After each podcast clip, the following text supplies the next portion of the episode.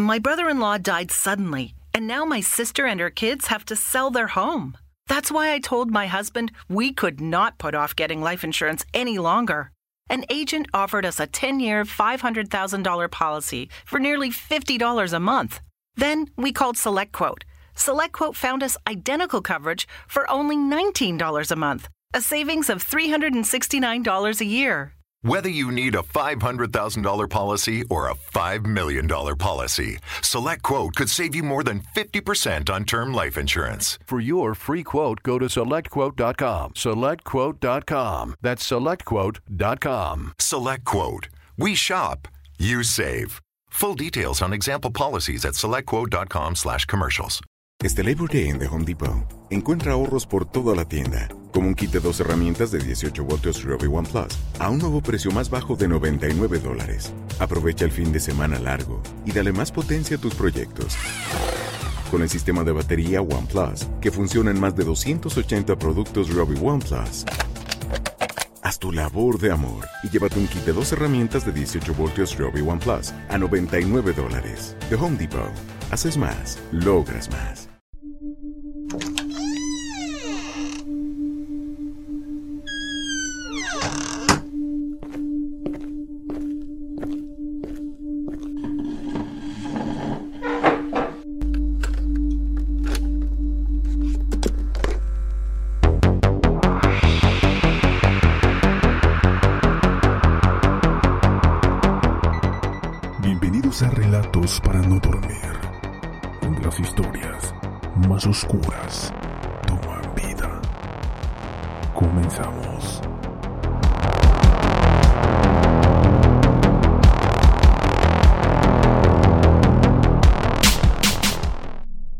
Sean bienvenidos a otro capítulo más de Relatos para no dormir. Y seguimos hablando de asesinos seriales. Y hoy toca hablar de David Berkowitz. David Berkowitz, nacido oficialmente como Richard David Falco, nació el 1 de junio del año 1953 en el archiconocido barrio neoyorquino de Brooklyn. Ya desde bien pequeño My brother in law died suddenly, and now my sister and her kids have to sell their home. That's why I told my husband we could not put off getting life insurance any longer. An agent offered us a 10 year, $500,000 policy for nearly $50 a month. Then we called SelectQuote. SelectQuote found us identical coverage for only $19 a month, a savings of $369 a year. Whether you need a $500,000 policy or a $5 million policy, SelectQuote could save you more than 50% on term life insurance. For your free quote, go to selectquote.com. Selectquote.com. That's selectquote.com. SelectQuote. We shop, you save. Full details on example policies at selectquote.com slash commercials. Let me give you a big Labor Day surprise. Most people think if we all exercise the same and eat the same, we'd all look the same. And let me tell you why that's wrong. Your body is unique and your metabolism is unique. I'm Lacey Green and I'm a super trainer at Body. That's B O D I.com. And you can't see me, but I don't look like your average personal trainer. I'm curvy and I'm proud of it. So I created a program for beginners only on the Body app to show people like us how to get incredible results and be our version of happy and healthy. This isn't just workout videos, it's people like you and me, it's community, it's incredible trainers, it's easy to follow nutrition and mindset experts to help you reduce stress and just feel better. And you can get started with my new program called For Beginners Only. Now, here's the big surprise. If you go to body.com right now, that's B O D I.com, not only can you get everything Body has to offer at 50% off with an annual membership, you'll also get an additional 20% off, but only during Labor Day weekend. Let's do this together. Go to body.com. That's body with an I.com. las cosas no comenzaron bien para él, ya que fue abandonado como un perro por su madre biológica y posteriormente adoptado por la familia Berkowitz, formada por el matrimonio de Nat y Pearl. Siempre fue excluido en el colegio y en la calle por parte de sus amigos y compañeros de aula, por lo que tenía su autoestima por los suelos, hasta el punto de querer aparentar ser un joven autosuficiente e independiente, para que la gente más cercana a él no lo vieran como un friki. Fuertes depresiones y bajones emocionales severos se convertirían en cuestión de minutos en sentimiento de superioridad y ataques de violencia brutales, los cuales trajeron muchos problemas a sus más allegados. En definitiva, un carácter totalmente atípico para un niño de su edad, algo que con el tiempo se iba a complicar y mucho, dada su escasa fortuna con el género contrario. Sin embargo, él gozaba del amor de su madre adoptiva y parecía ser que con esto tenía más que suficiente hasta que cumplió los 14 años y ella falleció. Sin duda, esto contado anteriormente fue lo peor que le pudo pasar al joven David. Como decíamos anteriormente, dada su escasa fortuna con las chicas de su edad, probablemente porque el chico era bastante feo, unido a esto al recuerdo permanente de lo que su madre biológica le hizo cuando lo abandonó como si de una rata callejera se tratara, fue el caldo de cultivo del odio visceral de este hombre hacia las mujeres, hecho que con el tiempo se iba a convertir en algo insoportable para él, y dentro de su cabeza maltrecha tenía sed de venganza contra ellas, y así fue como comenzó a pensar un plan, un maquiavélico y repugnante plan. Para conseguir sentirse un poco mejor consigo mismo, decidió comprarse una pistola siendo aún un adolescente, y transcurrido unos pocos años, pensó que debería utilizar dicha pistola del calibre 44 para vengarse de esas mujeres. Los asesinatos comenzaron una noche de verano, el 29 de julio de 1976. Dos chicas jóvenes, Donna Lauria, de 18 años, y Jody Valente, de 19, estaban despidiéndose en la calle cuando un hombre joven se les acercó. Metió la mano en una bolsa de papel marrón, sacó un revólver y sin mediar palabra comenzó a disparar. Donna solo pudo decir, ¿pero qué quiere ese tipo? Y entonces, y entonces, una bala le alcanzó en la parte derecha del cuello. La chica levantó la mano para protegerse la cara, pero otra bala le atravesó el codo. Un tercer proyectil impactó en la cadera de Jody. El padre de Donna, que salía de la casa en esos momentos, escuchó los disparos y salió corriendo. Rápidamente trasladó a su hija y a su amiga al hospital, pero Donna murió en el trayecto. La primera hipótesis de la policía fue que el ataque estaba en relación con la mafia, ya que la zona donde vivían los Lauria, el norte del Bronx, es un área predominantemente italiana. Parecía ser un caso de asesinato a sueldo que había salido mal, un caso de equivocación de víctima. El segundo ataque se produjo en un lugar tan alejado del primero que nadie pensó que tuviera conexión alguna. El 23 de octubre, tres meses después del asesinato de Donna Lauria, una pareja de jóvenes salía de un bar en la zona adinerada de Queens. Se montaron en un coche y condujeron hasta algún sitio donde pudieran estar solos. El coche pertenecía a Rosemary Keenan, una estudiante de 18 años, y su acompañante era Carl Denaro, un vendedor de discos de 20 años. Carl tenía pelo largo que le llegaba hasta los hombros y estaba sentado en el asiento del copiloto. Por ello, la persona que se acercó sigilosamente hasta el coche rojo pensó que era una chica. Esta vez llevaba el revólver del calibre 44 enfundado en el cinturón. Lo sacó y disparó cinco veces a través de la ventanilla, pero el retroceso le estropeó la puntería. Solo una de las balas alcanzó la parte trasera del cráneo de Carr, sin llegar a penetrar en la cabeza. Hospital le pusieron una placa de metal y en dos meses se recuperó totalmente de la herida. El siguiente tiroteo también tuvo lugar en Queens, el 27 de noviembre de 1976, alrededor de la medianoche. Dos escolares Johanny Lomino, de 18 años, y su compañera de clase, Donna De Masi, de 16, estaban sentados en los escalones del portal de la casa de Johanny, en la calle 262.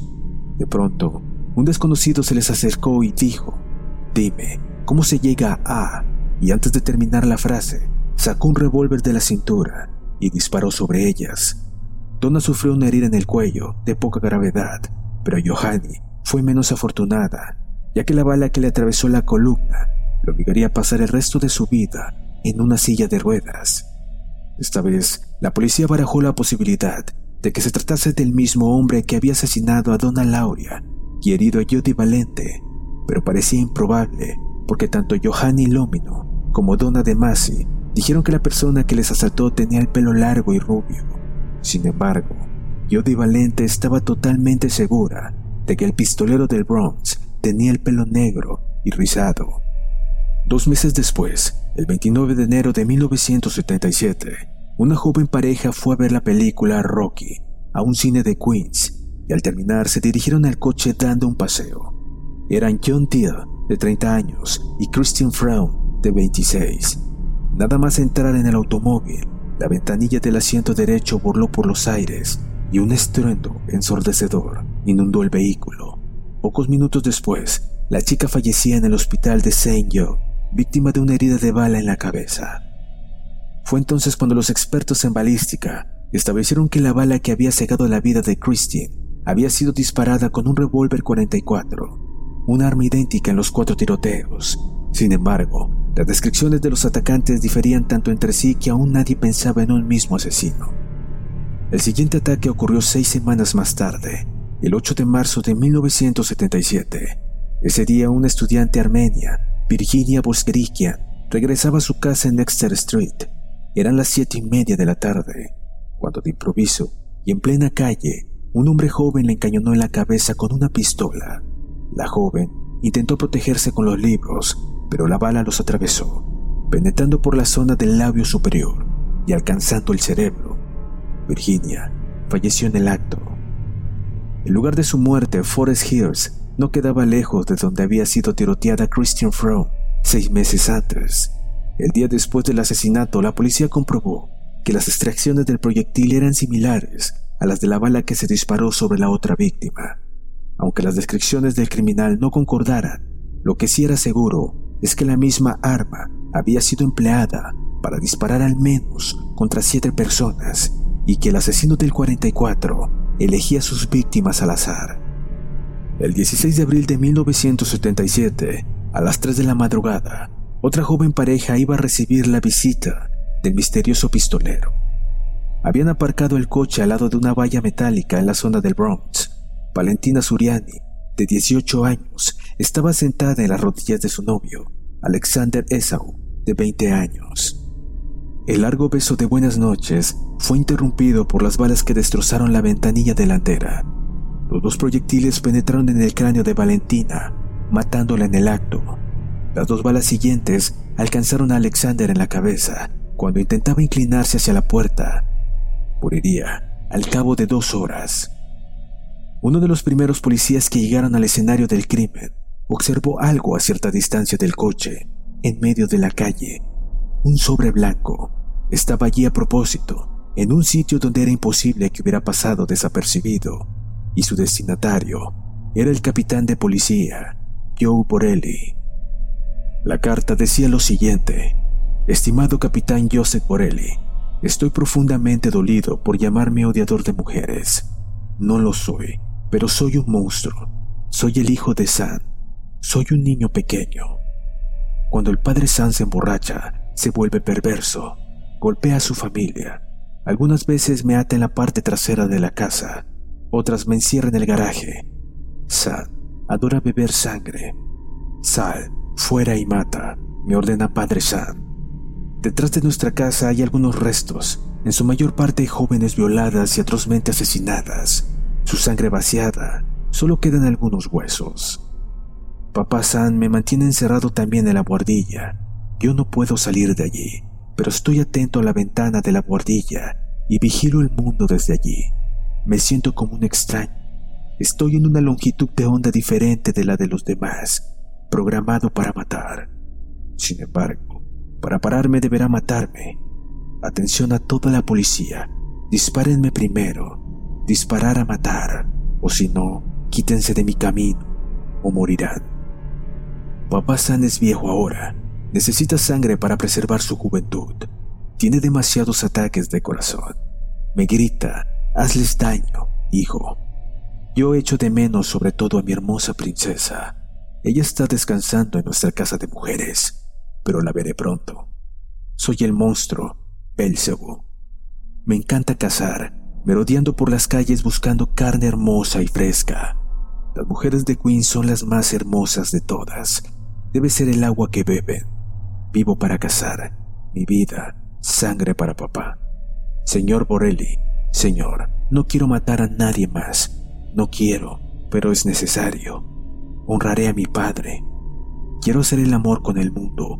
Quiero a la gente, pero no tengo sitio en la tierra. Devuélvanme a la época de los bárbaros. A la gente de Queens os quiero y quiero desearles a todos una feliz Pascua que el poder bendito de Dios los acompañe en esta vida y la próxima. La carta no aclaró prácticamente nada, salvo que el asesino del 44 estaba loco o pretendía que le creyeran loco. Creía que su padre San era un vampiro que le ordenaba matar y decía que tenía la intención de matar a más personas. Policía, policía, déjenme obsesionarlos con estas palabras. Volveré, volveré. Interprétenlo como Bank, Bank, Band. Suyo en el asesinato, señor monstruo. Un año después de los crímenes, el hijo de San seguía en libertad. Toda la información que la policía tenía eran vagas descripciones de testigos y una carta del asesino diciendo que volvería a matar pronto. La noche del 31 de julio de 1977, el asesino cumplió su promesa. Hacia las 2 menos cuarto de la madrugada, Stacy Moskowitz, de 20 años, y Bobby Volante aparcaron su coche en Shore Parkway, justo enfrente de una pista de deportes al aire libre minutos después. Los besos de la pareja fueron interrumpidos por el estrépito de varios disparos. Bobby ni siquiera llegó a oírlo, ya que el impacto de dos balas en su cara le había reventado los oídos. Lo único que notaba era cómo su novia, aún en brazos, se movía bruscamente como si tuviera espasmos. A pocos metros de distancia, Tommy Saino había sido testigo de toda la escena a través del espejo retrovisor de su automóvil. Había visto al hombre, un sujeto recordete de pelo liso y rubio, y cómo se aproximó al vehículo. Sacó un revólver, se agachó y disparó cuatro veces por la ventanilla bajada. Inmediatamente Saino supo lo que estaba pasando. Su novia le preguntó, ¿qué ha sido eso? Pero él le gritó, baja la cabeza, creo que es el hijo de San. Momentos después el pistolero escapaba corriendo del parque y eran exactamente las dos y media de la madrugada. Stacy Moskowitz murió 38 horas más tarde en el hospital, ya que un disparo le había atravesado en el cerebro. Bobby Volante sobrevivió. Consiguió recuperar el oído, pero las lesiones provocadas por los disparos le dejaron ciego. Un testigo que estaba cerca de la zona presenció estos horrendos actos y consiguió identificar al hijo de San cuando huía del escenario del crimen. Solo diez días después de este asesinato, David Berkowitz fue sorprendido por la policía de Nueva York cuando se disponía a volver a matar y detenido y puesto a disposición judicial acusado de múltiples delitos de asesinato y múltiples delitos de homicidio en grado de tentativa. Cuando los oficiales de la autoridad procedieron a su detención, uno de ellos le preguntó, ¿Quién eres? Berkowitz volvió su cara de niño y miró al detective. Soy San. Durante el proceso previo al juicio definitivo, los agentes quisieron saber el por qué se hacía llamar como el hijo de San, y él explicó que todo se debía a que el perro de su vecino, de nombre San, era un demonio de más de 6.000 años de antigüedad, y que él mismo le daba las órdenes de que tenía que asesinar a personas, una historia que solo se podría calificar de un modo, una burda y absurda estrategia para no ser condenado alegando locura. Fue juzgado y condenado a la pena de 365 años de cárcel y enviado a una de las prisiones más seguras del mundo.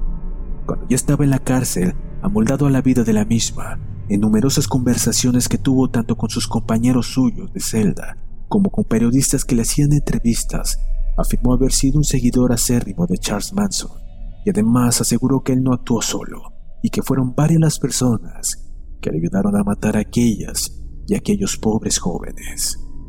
Asimismo dijo dos frases realmente sorprendentes y que decían lo siguiente. Cuando me detuvieron realmente fue una pena, ya que me había convertido en una máquina perfecta de matar. Yo soy el diablo en persona y siento adoración por el satanismo. Mis padres adoptivos estaban siempre preocupados por mi comportamiento raro y además sabían que yo vivía en un mundo totalmente de fantasía y que no podían hacer nada contra los diablos que me atormentaban y controlaban mi personalidad. Actualmente David se convirtió en cristiano y sobrevivió a un ataque con navaja en el cuello, por la cual tuvo que recibir 50 puntos, un poco más profundo, y hubiese perdido la vida.